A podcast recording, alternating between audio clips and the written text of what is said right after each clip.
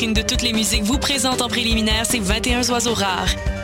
Du 19 février au 3 avril, c'est au Francouverte que ça se passe. Faites le plein de nouveautés musicales au sympathique Lion d'Or et découvrez trois artistes et formations par soirée ainsi qu'un invité surprise.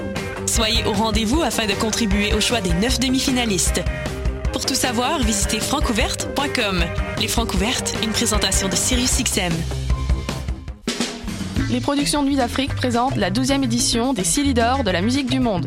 Les Silly d'Or, unique distinction musicale qui souligne le talent des artistes de la musique du monde, vous invitent à découvrir 36 groupes de musique du monde. Dans le cadre de ces concerts vitrines gratuits, venez voter pour vos artistes coup de cœur tous les mardis et mercredis jusqu'au 11 avril au club Balatou.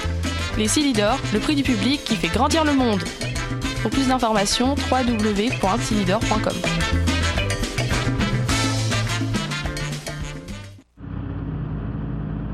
Les cornes, c'est ton rendez-vous Metal Underground sur choc.ca. Branche-toi. Tous les mardis à 20h au Théâtre Sainte-Catherine, c'est la soirée Art Machine. Art Machine. Venez découvrir le show le plus éclectique en ville. Humoristes, musiciens, clowns, artistes burlesques et autres what the fuck se partagent la scène du Théâtre Sainte-Catherine. Venez vivre avant de mourir. Machine. Le tout est accompagné du house band The Firing Squad. 10 prix régulier, 7 prix étudiant. Le Théâtre Sainte-Catherine est situé au 264 Sainte-Catherine-S, à deux pas du métro Berry-UQAM. Les portes trouvent à 19h30, show 20h. Art Machine. Voyage au bout de la nuit, c'est ton émission d'ambiance nocturne sur le Nightlife Underground montréalais. Découvertes musicales, chroniques culturelles et idées de sortie pour divertir tes nuits urbaines. Voyage au bout de la nuit, c'est l'émission nocturne de choc.ca. Bonsoir ou bonjour, c'est Oxpo Puccino et vous êtes sur les ondes de choc. c'est pour ça que ça bouge comme ça. Oh, fucker, c'est ça.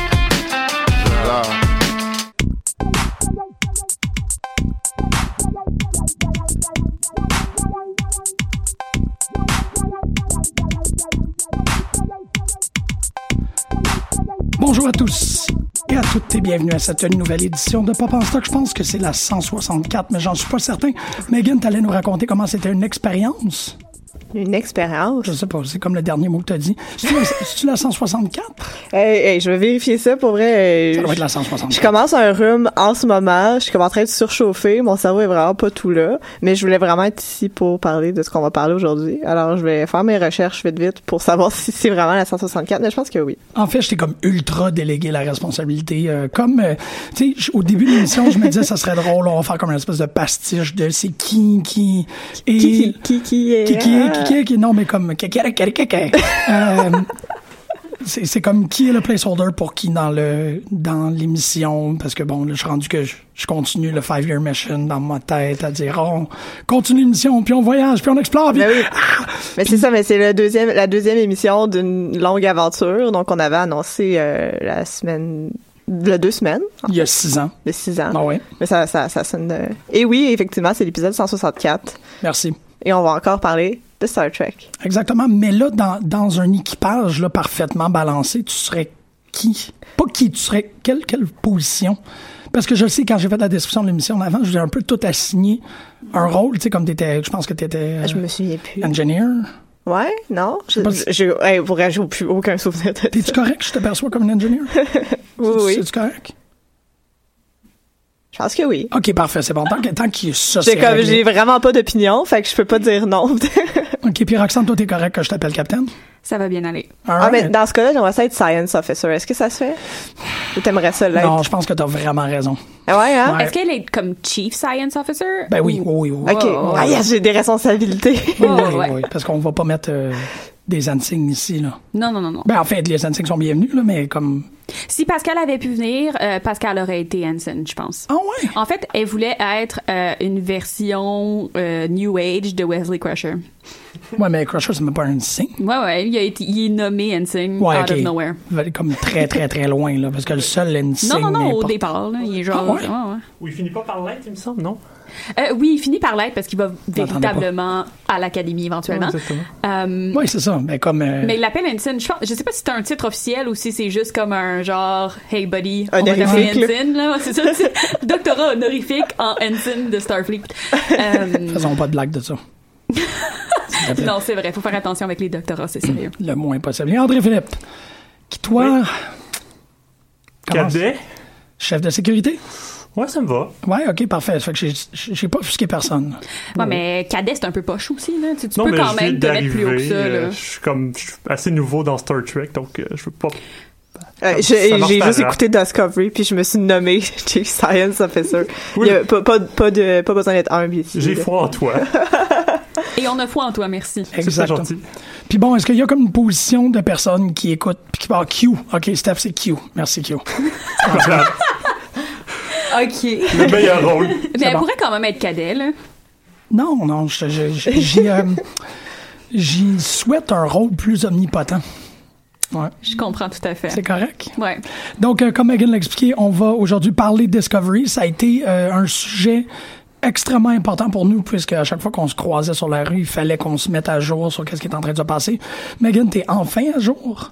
Ben oui, j'ai écouté la finale euh, quand ça sorti. là. Ah, ok, je pensais que comme ça Ah non, c'est Boris qui avait oui, pas c'est écouté le dernier. qui peut, qui peut être là aujourd'hui. Bonjour Boris, j'espère que Oh, tu as écouté le dernier épisode.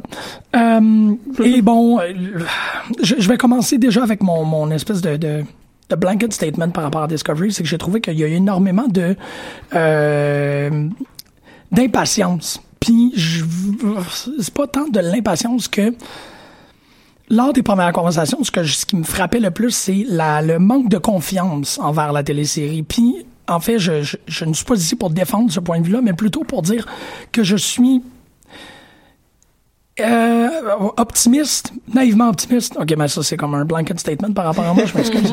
Euh, le fait que quand on attribue une télésérie de Star Trek à des personnes, j'ai l'impression qu'on ne, on ne permet pas à n'importe qui de le faire. Et étrangement, je, je- on se retrouve à une époque où les gens disent Ouais, mais tu sais, J.J. Abrams a juste fait Star Trek pour se préparer pour faire Star Wars parce que c'est ça qu'il voulait faire. Et, et ces commentaires-là me pincent énormément. J'ai pas l'impression que Star Trek est une franchise qu'on peut passer à n'importe qui, comme Transformers ou comme Fast and the Furious pour toutes ses grandes qualités, mais c'est pas une, c'est pas une une propriété intellectuelle patate chaude. Quelqu'un qui fait un Star Trek le fait parce qu'il veut faire un Star Trek. Et euh, pour ces raisons-là, euh, j'ai l'impression qu'il y a eu une difficulté de décollage avec Discovery parce que les gens ont eu, à mon avis, euh, à prendre un moment de confiance, à, à se dire non, non, ils savent ce qu'ils sont en train de faire, c'est correct, tout est planifié. Et ça, à mon avis, un peu amoindri l'expérience des trois premiers épisodes parce qu'on dirait qu'il y avait, pour euh, reprendre une expression qu'on a utilisée euh, pendant le Pop en stock de chat avec Stéphanie, on a comme deux félins qui sniffent leur anus puis qui tournent en rond. C'était un peu ça, les premiers épisodes, mais c'est vrai qu'on a utilisé beaucoup cette expression-là, l'émission. Ah si ouais? l'écouter, euh, c'est quand même très, très le fun. Et, et- et on est, on est arrivé à un point, c'est ce que j'ai beaucoup aimé aussi avec Discovery, c'est qu'on est arrivé à un point où les gens, un après l'autre, en écoutant la série, ont fait Ah oui, ok, non, ils savent ce qu'ils font. Il n'y avait pas d'erreur, il n'y avait pas d'omission, il n'y avait pas de. À chaque fois qu'il y a quelque chose qui était contradictoire ou qui était paradoxal avec le canon, les gens immédiatement revenaient un brancard, puis là, c'est comme non, non, non. Non, non, non. Ils savent ce qu'ils font. Faites-leur confiance. Puis ça m'a à mon avis, euh, c'est c'est un très bel exemple laboratoire pour l'impatience des fans. Tu sais, je, je sais que je tente une fois de temps en temps de faire des introductions à l'émission parce que j'explique comment le phénomène nous sert à comprendre mieux la culture populaire. Mais regardez la réception de la première saison de Star Trek Discovery, puis vous allez voir une espèce de de de, flame war euh, précipité. C'est vraiment ça l'imp- l'impression que j'ai eue avec les premiers épisodes. C'est cette espèce de, de comme, non, non, non, non, tu peux pas faire ça comme ça. Ah, c'est trop technologique, ah non, ça trop là dans le futur, ça contredit. Puis là, c'est, non, attends, attends, attends. On va arriver à la fin. Puis au 13e épisode, on va commenter. Et ici, à Pop Stock, on s'est attendu. On est au 13e épisode. On va en parler. Avec vous tous, qui allez en parler brillamment? Ben, tu vois, c'est drôle parce que moi, je suis pas tout à fait d'accord avec ce que tu viens de dire. Euh, probablement parce que. Je, ben, je sais. C'est ça sais, qui est mais- beau. mais. Mais, euh, mais en fait, c'est drôle parce que moi, j'ai eu complètement le cheminement inverse de ça. Quand j'ai vu les premiers épisodes, les deux premiers épisodes, j'étais tellement enthousiaste. Je me suis dit, comme, enfin, on réussit à faire mon Star Trek, mais en version contemporaine, modernisée. Euh, les- le, le- le trop scientifique m'a plus ou moins dérangé, à part pour le personnage androïde qui, pour moi, fait aucun sens. euh, en sens de canon. J'espère qu'ils vont l'expliquer dans la, dans la seconde saison. Euh, je veux dire, les androïdes arrivent 200 ans plus tard avec Data, euh, donc je, je vois mal comment on peut expliquer la présence de ce personnage-là.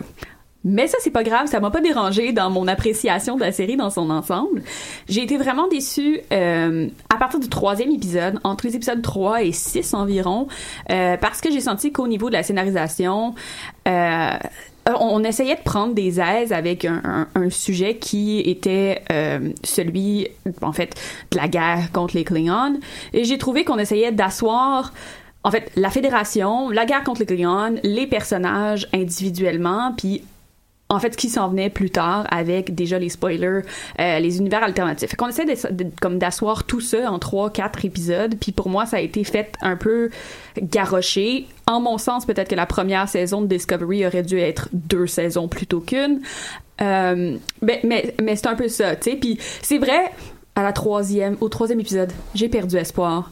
Et euh, je me suis dit comme ah bah finalement c'est pas exactement ce à quoi je m'attendais. Mais Jean-Michel était là et m'a euh, remis sur la bonne voie en me disant Roxane, fais confiance aux créateurs et aux gens qui, font le show. Euh, puis honnêtement, c'est c'est c'est un, c'est une émission que j'ai vraiment appréciée et une émission qui, je pense, sincère, somme toute euh, très bien dans la, la, continuité de Star Trek dans son ensemble. D'ailleurs, je, veux dire, le, le- le- la, la séquence euh, d'introduction est un hommage absolument brillant à l'histoire de Star Trek, tout en donnant son, son, son espèce d'indépendance à la série. Euh, moi, j'ai pleuré quand j'ai vu le générique pour la première fois.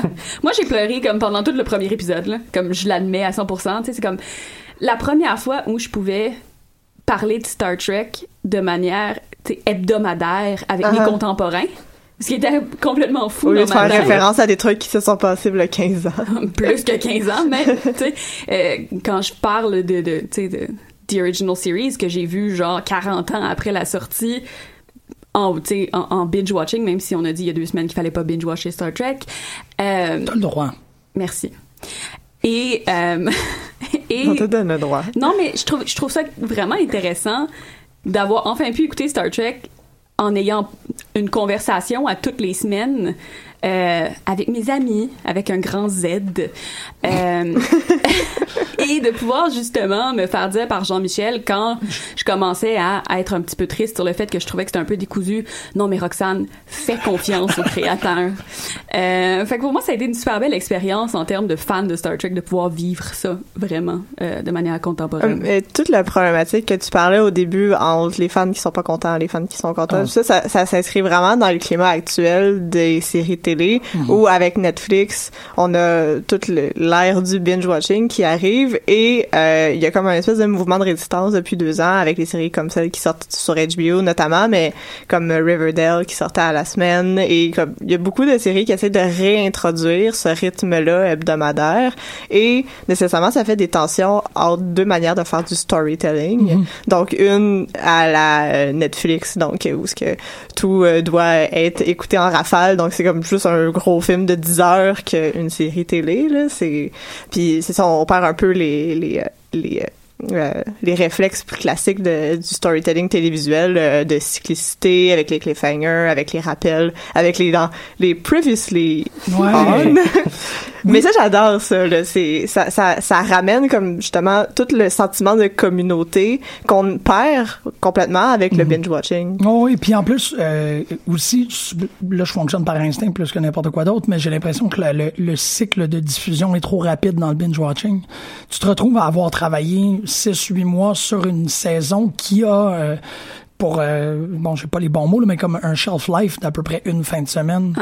Puis cette, euh, cette idée-là de water cooler conversation a toujours été un trop dans l'écoute télévisuelle. Tu sais, on veut avoir quelque chose qui, une fois que tu rentres le lundi à job, tu fais Oh my God, j'en viens pas. T'as-tu vu qu'est-ce qui s'est passé? Tu sais, autant l'avoir euh, vécu, euh, partagé avec toi, Roxane. J'ai j'ai exactement ce rapport-là avec ma mère. Moi, c'est ma mère qui m'a présenté à Star Trek. Puis exactement comme tu dis, je suis enfin heureux de pouvoir reconnecter à ce vieux, vieux, vieux réflexe avec elle de, parce que bon, la dernière fois qu'il y avait un Star Trek à la télé, j'habitais avec elle.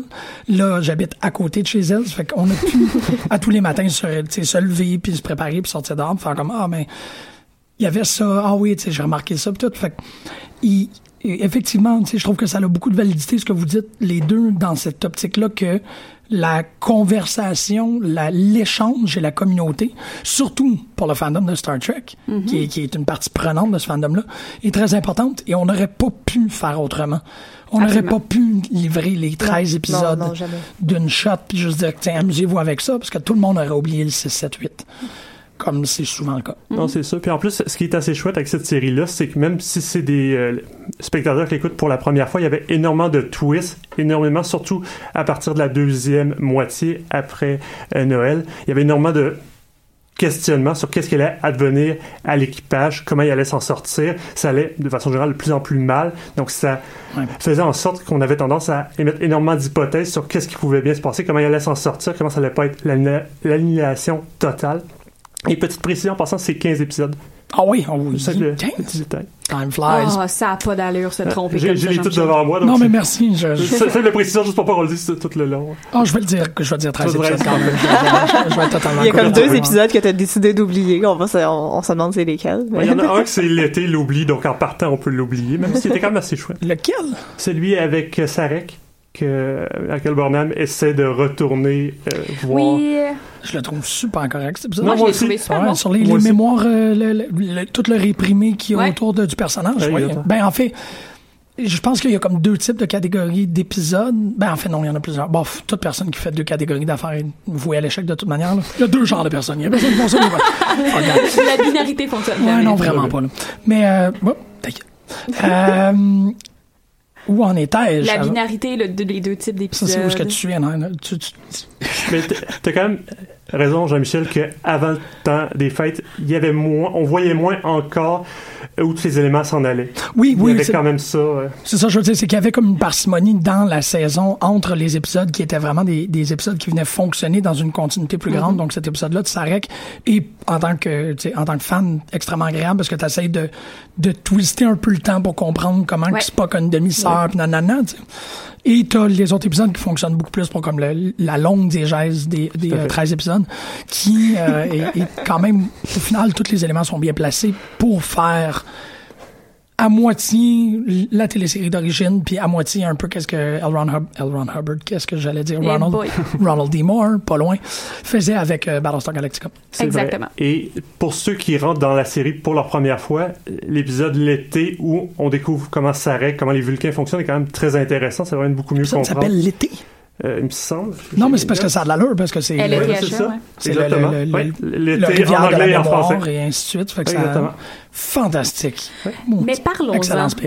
Justement des liens entre euh, entre le- la nouvelle série Discovery et euh, les, les, les séries dont on a parlé il y a deux semaines, les six séries qui composaient. euh, Cinq, les cinq séries.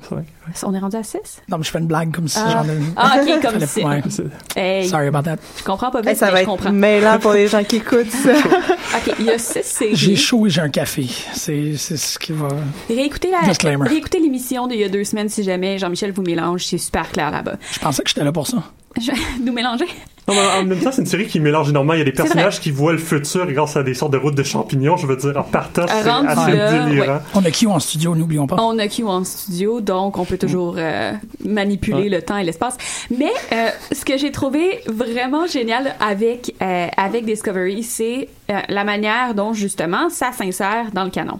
Euh, Il y a des éléments qui étaient plus ou moins appréciés par les hardcore fans qui euh, trouvaient justement que le vaisseau était trop technologiquement avancé, euh, les problèmes avec l'Android, comment on va s'insérer avec euh, Spock qui a une demi-sœur, comme tu disais, ce genre de truc-là. Euh, et j'ai trouvé à la fois les clins d'œil à la série originale euh, super intéressant et aussi euh, la manière dont justement ces, ces digressions technologiques-là au sein du canon sont expliquées par Jean-Michel. Euh, Il écoutait pas. Qui suivait, c'est des bons tests. Comment, comment on explique les digressions technologiques? Je te le donnais parce que c'est toi qui m'as fait réaliser ça. La section. La capitaine te demande ton aide, Jean-Michel. je, je sais, je- First je- Officer. Ouais, je suis first officer. Non, pas pantoute. Ben oui, ben oui, clairement ben oui, first officer. clairement, là. OK. Il est qui, en fait? Mais vous l'haïssez, il y a juste Catherine qui aime les first officers. Bonjour, Catherine. Mais non, moi j'aime j'aime tous les First Officers. Même incluant Will Riker. Pas Will Allô, Riker. Catherine. Euh, par le fait que c'est justement, en fait, euh, Discovery est un vaisseau qui appartient à euh, la section 31 qui est... euh, Je voulais que tu le dises. Voilà. J'attends la section 31 qui est euh, l'espèce de special ops de Starfleet euh, qui est caché et qui a nécessairement des pouvoirs technologiques plus avancés. Ouais. Euh, et c'est canon. Personne peut dire que ça l'est pas. Non, non. Euh, C'est- non seulement c'est canon, c'est mentionné d'entrée de jeu. C'est plutôt ça qui C'est est important. établi dès le troisième épisode. Dès le premier épisode, en fait. Dès qu'elle arrive sur le vaisseau, il y a un black badge. Oui, c'est ça. Donc le le- troisième épisode, celui où elle Ah arrive oui, sur ok. Discovery. Ok, pardon. Ouais. Ah, nia. Ouais. Euh, et donc. C'est pour ça qu'il en manque deux. C'est parce que Ben, c'est ça. Tu commences au troisième épisode. Exact. Euh, donc, je suis prête à accepter les, les, les digressions genre l'androïde parce que on a essayé de euh, puis, j'ai hâte hâte de voir s'ils vont l'expliquer dans la saison 2 parce qu'honnêtement ça m'a vraiment perturbé parce que pour moi Data est l'androïde euh, OG OG android C'est vrai. Ben, si tu me permets, je vais ouvrir une parenthèse par rapport à ça. C'est drôle, ça m'a jamais passé par l'esprit que c'était un androïde. Je trouvais que c'était Mm. quelqu'un qui ressemblait beaucoup plus à Freezer dans Dragon Ball, qui est une C'est race vrai. extraterrestre. Mais c'est vrai que c'est quoi le rôle de ce personnage-là, déjà à part qui est là, là, mais j'essaie de me rappeler ce qu'il fait à part être membre de l'équipage, mais je me souviens pas d'aucun c'est un bridge rôle. officer Mais ça Euh, peut être une grosse calculatrice d'attitude. Mais- Data, c'est vraiment la- le, le simulacre par excellence. non, parce que, écoute, dans un des, des derniers épisodes, euh, elle est, euh, elle est le, le command officer sur le bridge pendant que euh, Saru est partie. Fait qu'il faut quand même qu'elle ait comme un grade assez élevé et aussi qu'elle ait un, un minimum d'intelligence qui est pas une calculatrice là. C'est ça que ça regarde de parler et tout. Est-ce que ça pourrait être le vaisseau? Parce qu'on sait que le vaisseau a toujours une voix. Est-ce que ça pourrait être juste, tu sais, comme c'est elle le pilote automatique? On- bah, oui, je, je, ça me, Tu l'accepterais-tu? Ouais. OK, bon. Ouais, je l'accepterais. Mais en même temps, il faut quand même se dire que l'ordinateur des vaisseaux pré Enterprise euh, est pas nécessairement aussi avancé que ça, mais je, je, je l'accepterais pour un comme un Section 31 comme un vaisseau Special Ops. t'sais. OK. Je pense que c'est comme acceptable si Ah, tu vois, moi, c'est plutôt. Euh, je- moi, j'irais plutôt pour l'inverse. Le fait que la technologie étant euh, plus primitive, le motherboard, parce que doit parce- être est, est externe. Incarné, C'est- ouais. C'est c'est Mm. quelqu'un qui va. Excuse-moi, un vaisseau, est-ce que tu peux rentrer le, le FTL drive? Ah oui, ok, je t'arrange ça, puis là, elle marche, puis elle s'en va sur la console, puis elle, elle le fait, tu sais. Non, ça fait du sens. Je trouve ça, je trouve ça intéressant. Je sais pas, Je veux ton, tu sais, je, je cherche ton approbation beaucoup. mais c'est correct, je suis ton capitaine, c'est pour ça. Ah oui, make sense. ouais. Euh, non, Euh, c'est ça. je- Peux-tu juste poser une question avant, juste pour être sûr qu'on se dévie pas trop? Euh, le- il me semble, c'est pas qu'on connaît à peu près rien de son passé, donc je vois pas le problème qu'il y ait une demi-sœur qui en ait pas parlé. Il me semble, dans la série originale, il parle jamais de son passé. Dans la série originale, on en parle très peu, c'est vrai. Dans les films, c'est un petit peu plus abordé. Euh, non, il y a pas. Je pense qu'il n'y a pas de, de problème à proprement parler que, que Spock Pas ait une demi-sœur. Ça fonctionne, je veux dire. Chronologiquement parlant, c'est juste que euh, comme ça a jamais été mentionné, je pense que les fans essayaient de voir où où Michael Burnham s'insérait dans la vie euh, de, de la famille Spockienne.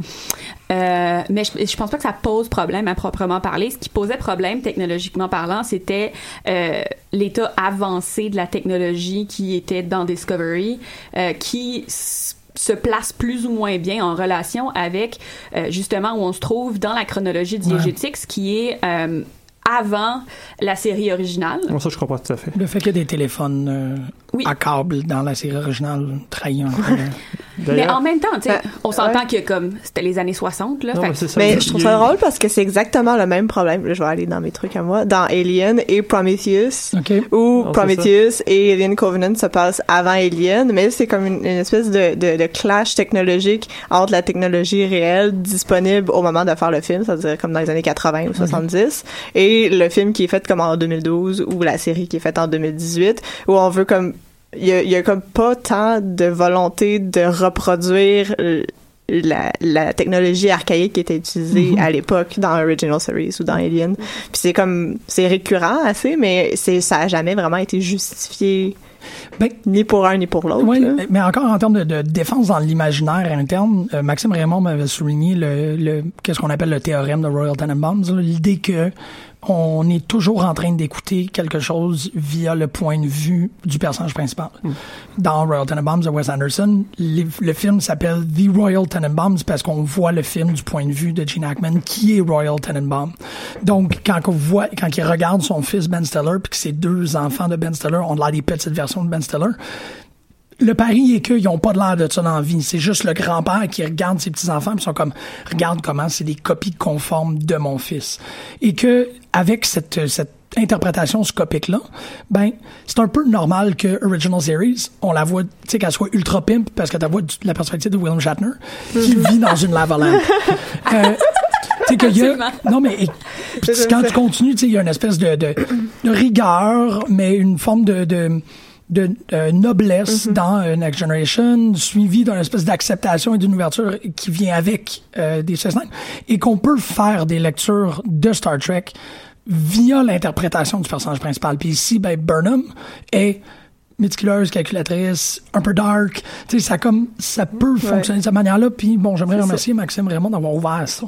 Mais c'est c'est aussi que euh, ce que ça provoque, mais là c'est vraiment juste en termes d'adaptation formelle et Ouais. d'effets comme de diégèse pour essayer d'avoir un effet de cohérence, c'est que ça provoque des effets d'anachronisme qui euh, qui euh, qui font un peu résister l'immersion dans la série, ce qui fait que comme toute la technologie qu'on voit, elle, elle est pimpée là, c'est comme c'est vraiment comme flashy puis c'est vraiment très actuel comme technologie parce que ça ressemble beaucoup à qu'est-ce qui se fait dans le cinéma de science-fiction en général, mais ça fait qu'on a de la misère à faire le lien entre les deux séries parce que tu dis il y a des téléphones à câble dans Original Series mais là il y a comme des Android puis ça fait plus de sens. Fait que nécessairement comme ton attention va être portée vers le euh, justement euh, essayer d'évaluer la cohérence entre les éléments technologiques parce que la technologie est visuellement fondamentalement très différente. Ouais. Fait que je pense que ça, ça, ça provoque des résistances dans l'adaptation et dans le, le phénomène du reboot en général quand il y a comme cet anachronisme qui, qui sur, survient. Puis dans Alien, c'est très évident quand euh, dans Alien Isolation, ça, la technologie est la même que dans en 1979 et la réception est vraiment meilleure. OK, OK. Mais tu vois, pour moi, c'est Ah, pas quelque chose qui m'a dérangé. Je veux dire, j'ai pris pour acquis qu'il allait pas avoir des téléphones à câble, puis Non, non, genre des décors en carton. Là, comme tu sais, j'ai pris pour acquis que si on va faire, si on va faire un Star Trek en 2017, on va le faire avec tout ce qu'on s'imagine aujourd'hui en 2017, qui représente ce que la Fédération aurait l'air dans ces années-là. Tu sais, pour moi, c'était évident que ça allait être comme ça. Fait que c'est peut-être pour ça que ça m'a moins dérangé. Mais ça a quand même porté ton attention vers l'évaluation de tout Exactement. ça. Là. Absolument. Ouais. Puis en même temps, c'est quelque chose qui arrive même pour Star Wars. Je veux dire, quand ils ont fait la prélogie, il y avait exactement Mhm. le même reproche qui a été fait, que on a l'impression qu'on est beaucoup plus en avance alors qu'on est euh, à peu près 40 ans dans le passé. Mhm. Alors que Rogue One, par exemple, on fait beaucoup d'efforts pour essayer de reproduire exactement la même technologie. Tout à fait. Oui, puis mais ça c'est vraiment juste en termes de, de, de la forme de l'adaptation, mais en termes diégétique, Discovery a fait vraiment des efforts pour rester cohérent tout en innovant. Euh, puis c'est ça, il y, a des, il y a des références et justement le, le punch de la fin, méga spoiler, si vous avez pas déjà entendu mon autre spoiler d'avant, euh, ils vont rencontrer euh, le capitaine Christopher Pike, qui est le, le OG capitaine pré-Kirk de, du Enterprise. Donc, on, on voit comment ça s'insère justement dans la diégèse. Mais là, en tout cas, ce qui me chicote un peu, c'est qu'officiellement, la guerre contre les Klingons est terminée. Euh, je pensais que Discovery allait être une, une série sur la guerre contre les Klingons. Moi, c'est un peu ça qui, qui me chicote. J'aurais voulu avoir plus d'informations sur comment ça s'est passé en dehors de Discovery parce que là en fait ce qui se passe c'est que Discovery est un peu isolé dans tout ça Euh, justement par diégétiquement c'est un vaisseau qui est spécial Oui. euh, non Qui est seulement comment? spécial. Euh, ça s'écrit avec un i. Il n'y a pas de E accent aigu. Et donc, il y a ça d'un côté et d'un autre côté, il y a, ben, on va juste les envoyer dans une autre dimension. Ça les, ça les isole encore plus. On peut pas être plus isolé que ça.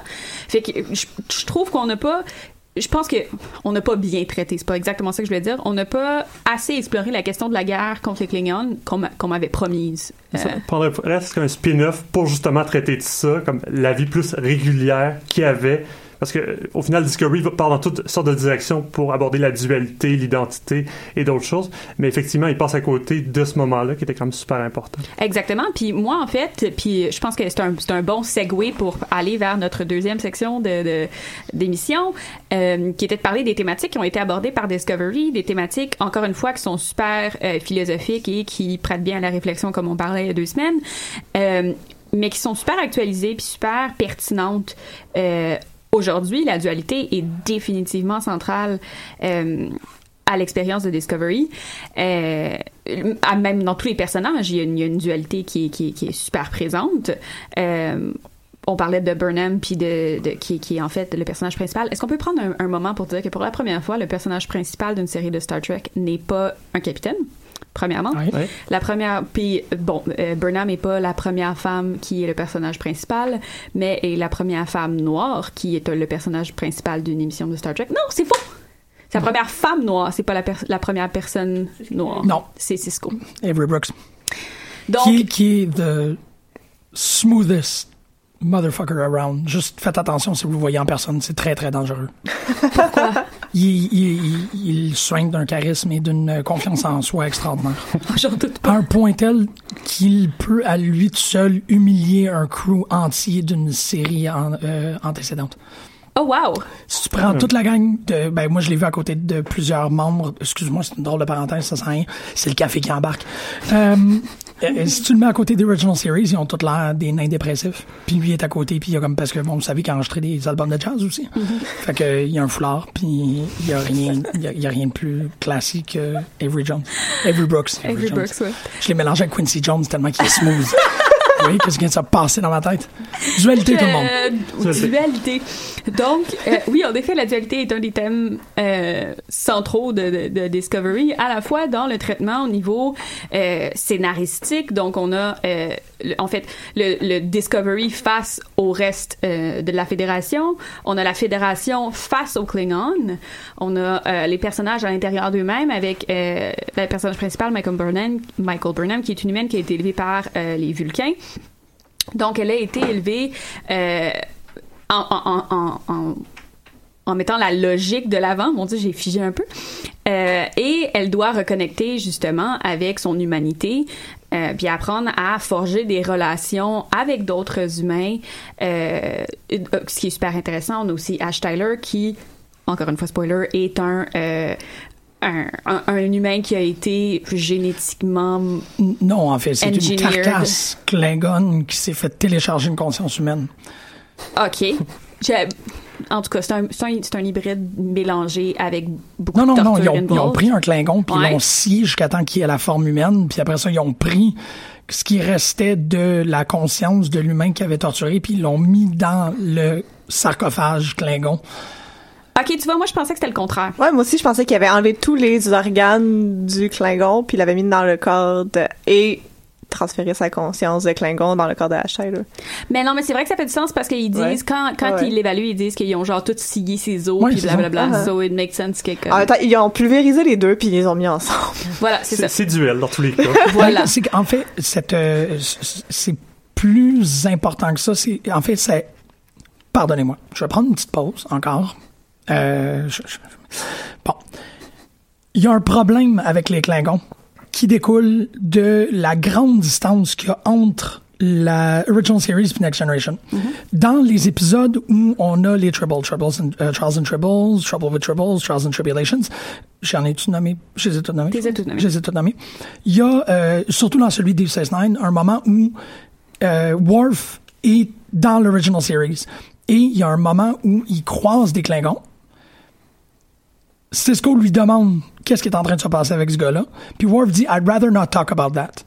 Pour être capable de remplir ce gouffre interprétatif, parce que les Klingons de la série originale n'ont pas du tout la similitude des Klingons de euh, Next Generation, Peter David a proposé le fait qu'il y a un eugénisme Klingon qui s'est opéré à l'in- à l'intérieur même de l'Empire pour que les Klingons, pardonnez-moi, à l'intérieur même de l'Empire Klingon, pour qu'ils puissent envoyer des ambassadeurs à la Fédération. Tu ne pourrais pas envoyer un Klingon full-fledged à la Fédération. Il ne fonctionnerait pas avec les moraux, avec les idéaux, puis avec toute l'organisation. Donc, ils ont dû faire, euh, ils ont dû biologiquement faire de l'ingénierie envers des propres Klingons pour être capable de les réduire dans leur force, d'augmenter leur intellect et la possibilité de- de contrôler leurs émotions pour qu'ils puissent avoir des, euh, des skills diplomatiques nécessaires pour œuvrer dans la fédération. C'est, il est là, Ash Tyler. Il est entre les deux. C'est, à mon avis, la première expérimentation Klingon. Ici, peut-être plus. C'est comme dans le but de faire de l'espionnage. Oui, c'est ça. Dans ce cas-ci, c'est plus de l'espionnage, mais pour aligner, puis pour que les, les Klingons puissent s'allier à la Fédération, il va falloir qu'il y ait des versions un peu plus domestiquées d'eux autres. Et c'est ceux-là, les Klingons qu'on a dans The Original Series. Et dans Next Generation, quand euh, Worf arrive, ben lui, il est non pas un, un, un état brut, mais il est un, euh, un domestiqué en train de se réensauvager. Et c'est pour ça qu'il y a une, une espèce d'incompréhension de ses origines et de tout, tout, tout le, le- le traditionnel. Bon, il y a aussi tout le, le- le truc de par, par l'adoption et ainsi de suite. Mais Worf est comme la seconde vague suite à cet eugénisme-là. Du moins, c'est comme ça que j'ai compris. euh. Non, mais c'est super intéressant. J'avais pas, euh, j'avais pas lu sur cette théorie-là du tout, mais ça, mais ça fait beaucoup de sens. euh, C'était une théorie jusqu'à Discovery où ce que ça s'est pas mal placé. Cette, Ouais. cette expérience laboratoire est possible maintenant. Ça fait que là, on est comme, ah, bon, ça vient euh, remplir le gouffre entre Original Series et Absolument, Next puis ça, ça, ça explique cette espèce de changement radical-là qu'il y a entre les Klingons de euh, The Original Series et de Next Generation, même si Worf est un des premiers à se joindre à la, ou le premier, même si je me trompe pas, à se joindre à, euh, à Starfleet. Euh, ça explique justement comment il y a eu cette espèce de, euh, de, de, de, partenariat solide établi entre la Fédération et les Klingons qui, qui sont absolument euh, à l'opposé de toutes les valeurs de la Fédération. Et même euh, plus tard qu'il y a des, des Klingons et des humains qui se sont reproduits et qui ont des enfants ensemble, qui doivent vivre justement avec cette dualité-là. euh, qui est aussi intéressante. Fait que je trouve que c'est une, une, une théorie super intéressante euh, pour expliquer euh, J'ai dit. Peter David, mais ça se peut que ce soit pas lui. C'est Peter David qui a écrit plein de romans de Star Trek. Je pourrais pas te dire. C'est quelqu'un qui a écrit Hulk. Beaucoup. Fait que ça doit être Peter David. On va dire que c'est Peter David, puis si c'est pas lui, on va le corriger dans la publication. Merci. euh, Merci. Vous m'excuserez, je me suis trompé. Ah, c'est correct. Mais, Je ferme ma parenthèse. Go! Dan, euh, Oh shit, Steph a disparu. Bon, qu'est-ce qu'on va faire? Ça Le, café. Non, mais euh, c'est Q, elle peut juste. Non, c'est ça, ça comme- disparaît. Elle peut juste partir et revenir euh, dans la civilisation. Euh, Roxane, tu permets que je parle juste encore une fois de l'ancienne série, la série originale. En fait, juste pour parler d'univers parallèle, il me semble, vous me corrigerez, vous êtes plus euh, tracker que moi, euh, si je me trompe, mais euh, il me semble que la première univers parallèle est dans saison 2, épisode 4, Mirror, Mirror, où on a vraiment ce double univers-là. Dans le fond, il y a une tempête euh, ionique qui fait que euh, Kirk, euh, Scotty, McCoy et Uhura se téléportent dans l'univers parallèle sur un vaisseau de l'Empire terrien, dans lequel il y a beaucoup de choses qu'on va retrouver euh, par euh, la suite euh, dans euh, Discovery, par exemple. euh, la salle de torture, toutes les gestuesses impériales, les affrontements pour devenir capitaine, ce jeu-là un peu de théâtralité forcée. Donc, toutes des choses quand même très intéressantes. Et également, qui se termine aussi euh, avec un discours de Kirk qui, selon lui, euh, parle de l'échec inévitable d'une logique impériale. Forcément, euh, toute civilisation passe par un état de barbarie, de noirceur, et ça finit par donner une révolte par un état de lumière sur lequel finit d'ailleurs un peu Discovery. On a cette impression-là que toutes les différentes planètes ont passé par cette zone d'ombre-là. Les Klingons viennent aussi d'y arriver en s'unissant à nouveau pour la pureté Klingon. Donc il y a cette idée-là d'union Ah ouais, ouais, Oui, ouais. ouais, absolument. Puis euh, c'est- c'est c'est- c'est tout à fait juste. Moi, je tiens juste à souligner. euh, le goatee de Spock dans cet épisode qui est absolument formidable et qui a donné lieu à nombre de références euh, en culture populaire liées à tu sais, la, la evil la evil version of ourselves Ouais. a toujours un goatee Oh, et le Darkest Timeline dans Community. Exactement. Ah oui. Exactement, c'est à quoi je faisais référence. Ce que je trouve intéressant, euh, c'est que euh, on, on en, on en a parlé un petit peu sur Facebook avant l'émission de, de, de cette idée-là. Hein? Euh, ben oui. On fait ça. Tu, tu suis pas nos conversations, Jim. Sur la page officielle de l'émission. Ah, Ah. Oui. Juste par là. Et euh, on avait on avait parlé du fait que euh, peut-être que euh, ces deux univers parallèles-là où il y a euh, l'Empire qui est la, la, la, version inverse de la Fédération, dans le fond, euh, celui dans lequel se retrouve euh, le Discovery et celui du Enterprise serait en fait le même, le même empire. Exactement. Puis, comme tu avais dit, montrant ici que euh, le, le, discours de Kirk à la fin, qui, Jim nous, nous hoche la tête en nous disant non. Non, non, non, non, je freak out, c'est tout. Ah, OK. Euh, et disant que en fait peut-être que Kirk son discours de fin qui était qui est super beau et utopique et qui correspond tout à fait aux valeurs fondamentales de Star Trek mm.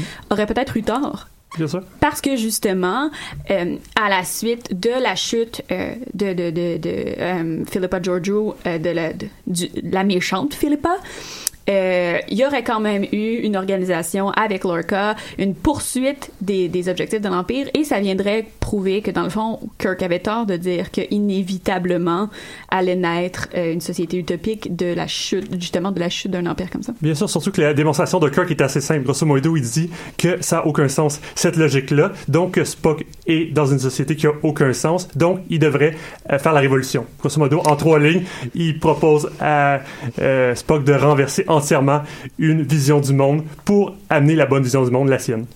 Ouais, mais de toute façon, je veux dire, il n'y a pas grand-chose que Kirk dit qui est euh,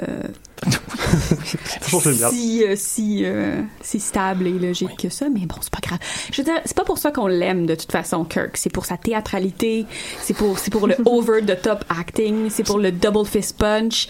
Euh, fait qu'on on, on, on lui en veut pas tant que ça. Ben, pour le défendre quand même, parce que j'ai écouté Star Trek, la série originale, durant mon enfance, puis quand t'es enfant, c'est quand même une belle figure paternelle. Tu te remarques pas qu'il joue à ce point-là mal quand t'es enfant. Je suis pas sûr que c'est une belle figure paternelle ouais. si tu regardes la manière dont il traite les autres autour non, non, de lui, les femmes, là, mais... En, enfant, j'insiste sur le fait que... Enfant, j'aimais beaucoup Batman à jamais aussi, je veux dire, ça fait partie oh, ouais. de l'enfance, mais il y a ce côté-là d'être euh, une incarnation de la jeunesse à une même époque, par exemple, que Kennedy était président aux États-Unis. Donc, cette idée-là que euh, la jeunesse peut euh, changer les choses, c'est quand même très inspirant pour des jeunes enfants. Absolument.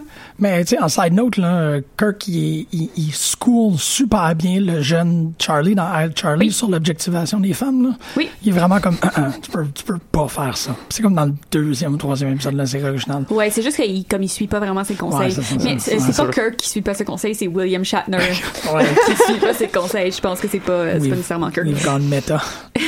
Absolument. Mais euh, non, c'est ça, je trouve ça super intéressant de voir à quel point euh, Discovery joue sur les idéaux fondamentaux de la fédération.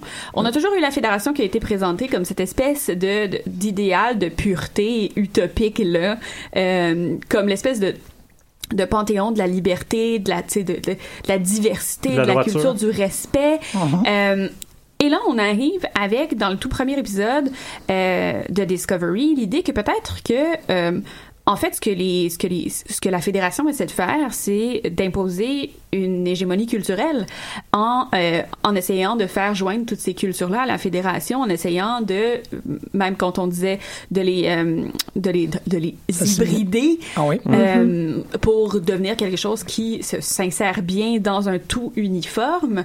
Et c'est comme un peu contre ça que les Klingons se battent au départ. Absolument c'est un peu triste que l'idée ait un peu été ab abandonnée pour le reste de la série. Je trouve que ça n'a pas été exploité. Ça aurait été un sujet vraiment intéressant à exploiter, vraiment. surtout dans euh, la période politique actuelle ouais. où, avec la montée euh, des néo-nazis et compagnie, on essaie de comme atteindre une culture qui est homogène, mais qui est nécessairement blanche euh, Mhm. et compagnie. Exactement. Ça aurait été intéressant d'avoir une série qui fait des échos avec ça. C'est sûr qu'avec le Terran Empire, on fait des échos encore plus explicites parce que c'est littéralement des nazis. Là. Ouais. Mais comme il y avait quelque chose d'intéressant avec les Klingons, on avait le point de vue des dominés plutôt que le point de vue des dominants.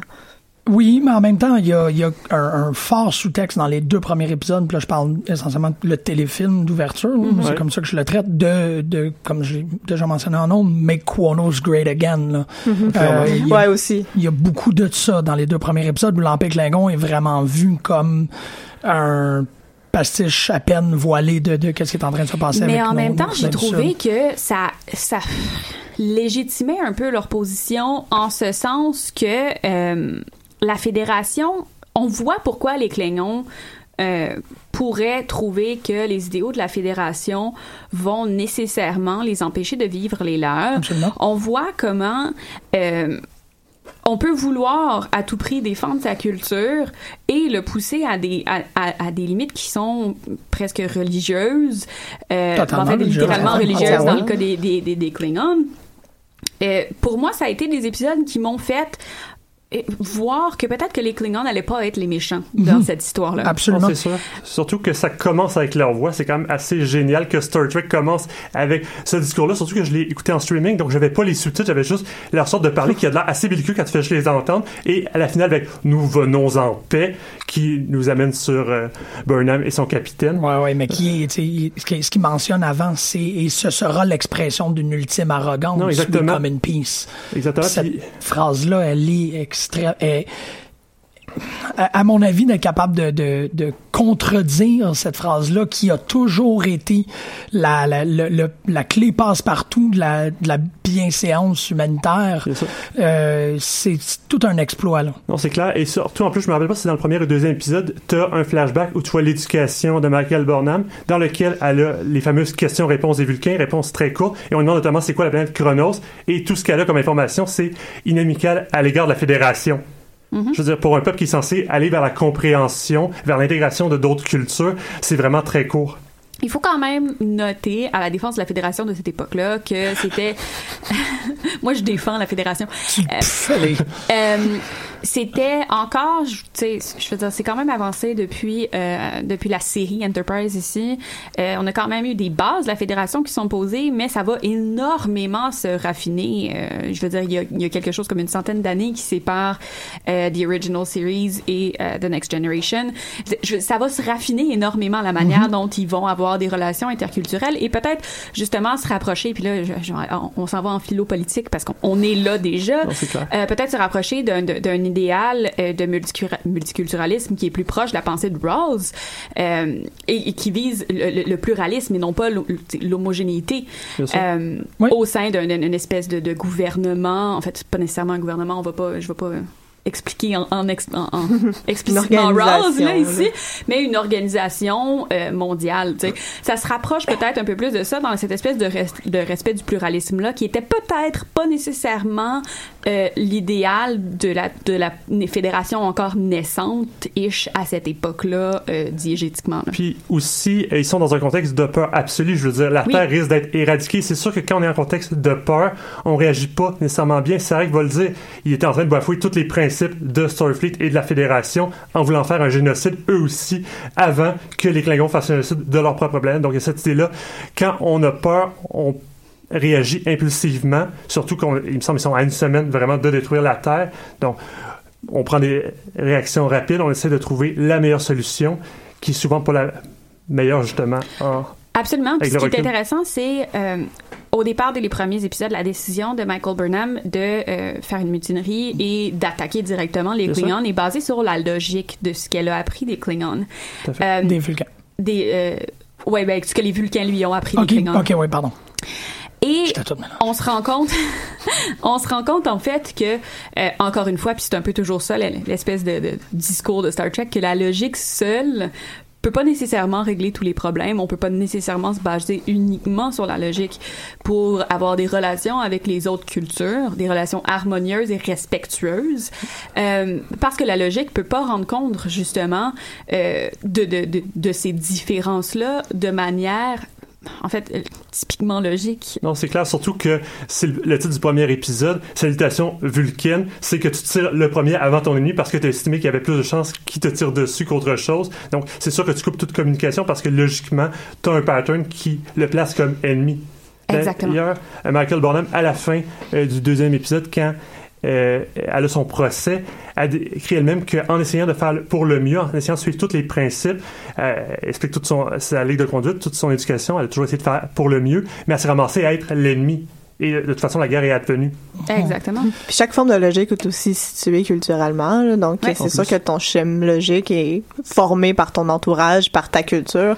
Fait que nécessairement, c'est impossible de- d'utiliser seulement la logique pour comprendre les relations interculturelles. Sur- Surtout qu'on voit avec euh, l'été que euh, le père de Michael Burnham, euh, son père adoptif, a fait le mauvais choix, logiquement. Absolument. Puis, ben, je veux dire, elle- Ben, c'était le mauvais ch- choix. T'es pas d'accord, Jean-Michel? Ben, non, parce que s'il n'avait pas fait ce choix-là, moi, je, tu sais, je suis la diégèse. Ok, oui, je comprends. Ouais, mais quand même, on voit. En fait, je pense que par mauvais choix, on voulait dire que Sarek considérait que c'était. Non, c'est ça. Qu'il aurait pas Ouais. dû faire ce choix-là. Ok, oui, mais nous, on sait qu'il a fait le bon choix. On sait qu'il a fait le choix qui a mené au fait que Michael Burnham soit là. Ouais, Au, au meilleur choix, même si pour lui c'était un mauvais choix. Oui, je sais, mais s'il avait choisi autrement, ça nous aurait, ça nous aurait nié Spock au grand complet, là. Ça, c'est vrai. C'est pour ça, c'est plutôt dans le, dans le long run. Nous autres, on le sait qu'il a fait le bon choix. Lui, il va vivre avec le fardeau d'avoir choisi Spock au-delà de Burnham, mais euh, c'est quand même important. Non, je suis d'accord, absolument.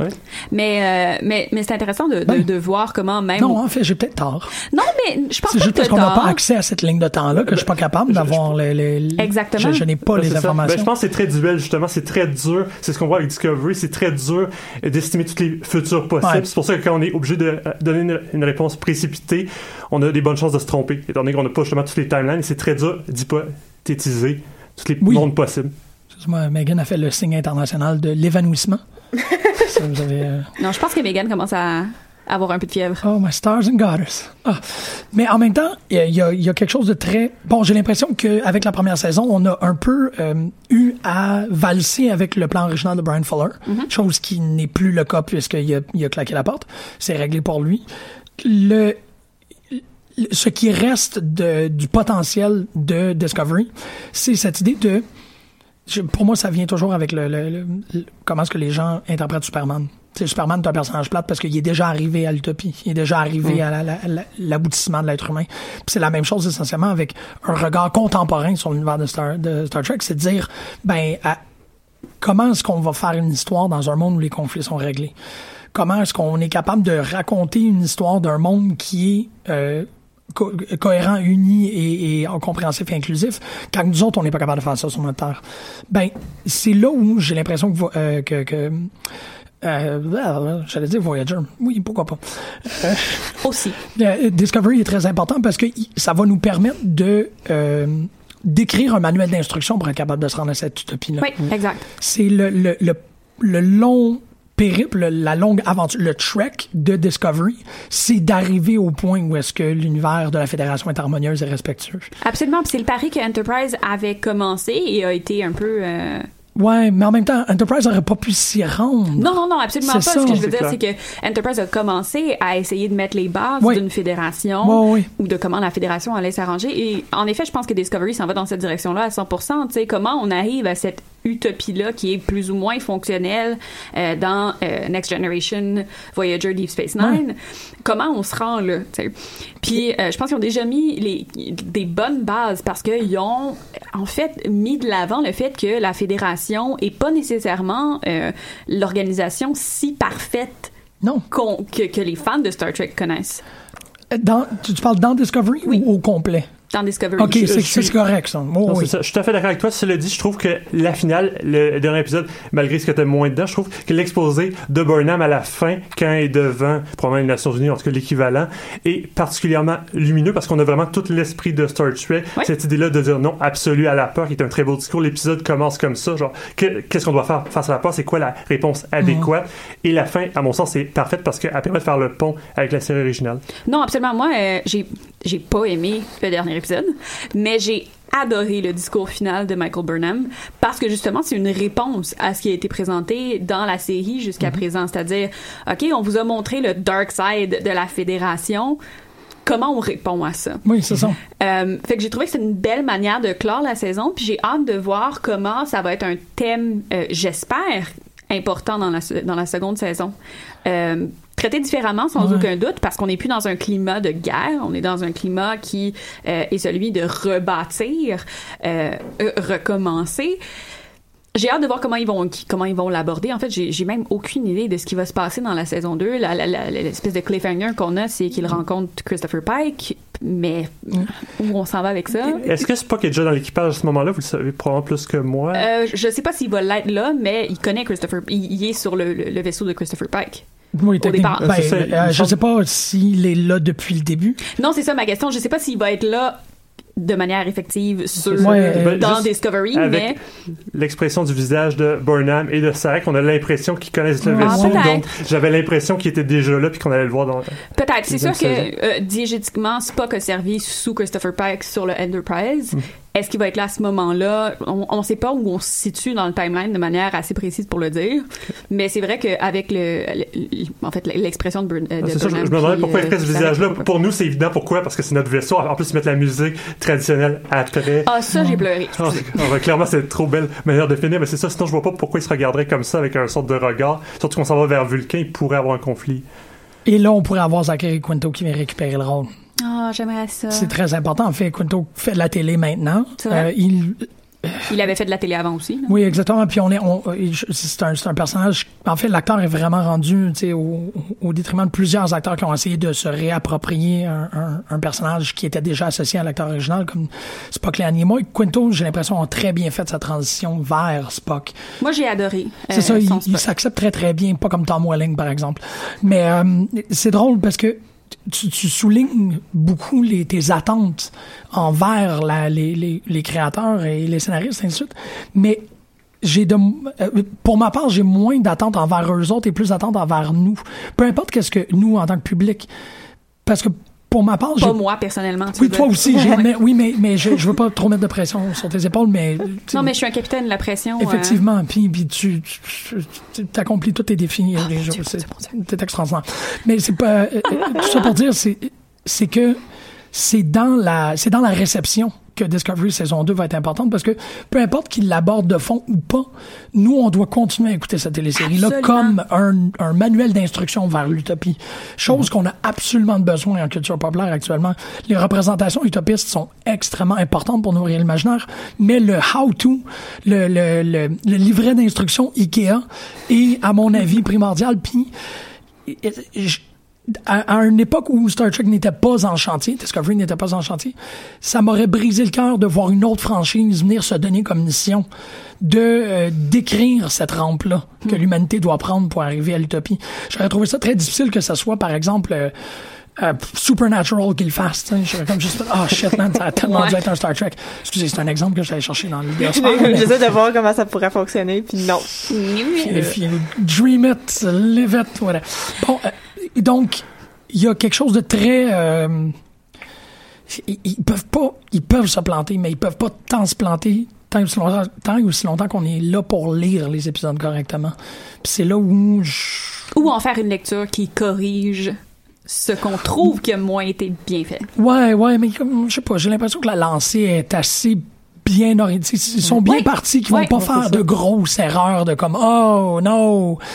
Surtout que la première saison est tombée dans un niveau de pression assez important, surtout quand on regarde les dénonciations qui ont été faites envers Kevin Spacey, puis les, le- le- cet épisode-là où on était capable de croire la victime. Il y a des des euh, du serendipity qui est à mon avis juste comme des coïncidences cosmiques incroyables puis on dirait que comme l'univers au complet s'est aligné pour s'assurer que Discovery fonctionne. Oui c'est peut-être un, un peu ésotérique mais bon c'est comme ça que je vois. Parenthèse pour les gens Juste- qui comprennent pas ce que Jean-Michel est en train de dire, Anthony, Anthony Rapp, qui est un personnage, Oui, euh, qui est un acteur qui joue dans Discovery, et la personne qui a euh, initialement accusé Kevin Spacey d'agression sexuelle, euh, et euh, fin de la part, qui, qui est aussi Ben un non. homme homosexuel. Et euh, donc l'idée de, de- de Kevin Spacey de se défendre en disant que ah mais c'est parce que je suis homosexuel puis je l'ai toujours caché est encore plus insultante pour la victime. Fin de la parenthèse qui explique le commentaire de Jean-Michel. oui et au-delà du fait aussi ben il faut rajouter au fait que l'épisode de la semaine Et c'est ça, cette- est arrivé peut-être juste une semaine tout à fait euh, après, euh, après Ah, cette euh, histoire-là avec une Spacey. quelques jours, en Ouais. fait, où on mettait en scène cet acteur-là qui devait reconfirmer son statut Oh, continuellement. Oui, c'est vrai, c'était c'est c'est un épisode où justement très très très rapidement, il est euh, il se retrouve un peu dans une espèce de loop temporel et il doit constamment convaincre l'équipage euh, qu'il a déjà vécu ça et qu'il sait ce qui va et arriver. qui est la proie d'un prédateur qui va. Oh mon Dieu! Non, Ok, non, vous- non, vous avez pas du tout On ça, bien, vu, mais je m'en Oh, souvenais pas. ok. Mais c'est, écoute, c'était très très fort. Quand j'ai vu l'épisode, je pense que comme j'ai, tout le long, j'étais complètement abasourdie. C'était juste parfait. En fait, je me suis demandé si c'était un timing marketing ou pas. Je sais que j'étais un petit peu c'était un petit peu dégueulasse comme manière de penser, mais c'était tellement bien Oh. timé que c'est comme c'est quelque chose qui m'est venu à l'esprit momentanément, mais je me suis dit mon Dieu, il ferait jamais ça. Il y a des choses qui improbable. pas. là. Ben oui, c'est ça. Puis en même temps, euh, je préfère croire que c'est juste une coïncidence, Ouais. ce qui fait que Star Trek devait revenir dans les vies et dans l'imaginaire à ce moment-là, puisqu'il sera toujours un baume sur nos, nos problèmes, sur nos, sur la, notre, notre, nos blessures engendrées par un monde qui est brisé. Ouais. C'est ce que j'essaie de dire. Mon Dieu, mais c'est la plus belle conclusion au monde. C'est parfait. Bon, hey, merci énormément pour l'émission Roxane, une fois de plus, grande, grande capitaine. Toujours En là. voie de, de, d'admiralisation. Admiralité? Admiralisation, j'aime ça. Admiralité, parce qu'il y a, il y a admiral et il y a admiré. Admiral, oui, there you go. Je le savais que j'étais capable de faire pire. Merci beaucoup, euh, André. merci beaucoup, Megan. On va aller écouter euh, Kyle Andrews avec sa pièce Spider God, parce que, euh, je- sérieux, on doit admettre que il y a l'art de nommer une chanson, puis celle-là, euh, c'est l'art. Je sais pas c'est quoi la pièce. Bonne semaine tout le monde, bonne écoute.